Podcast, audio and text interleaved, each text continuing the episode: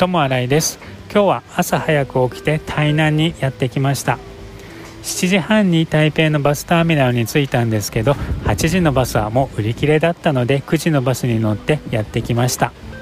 台南に着いたのは午後2時半過ぎでした。途中渋滞がひどかったので結構時間がかかってしまいました。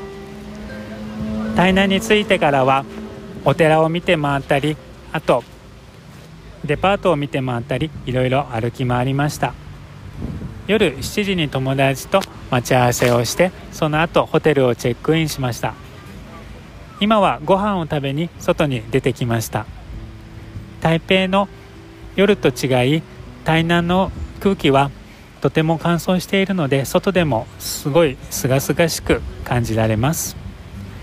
今日から月曜日まで3日間台南にいる予定です。やっと来れた台南を楽しみたいと思います。ともあらいでした。ありがとうございました。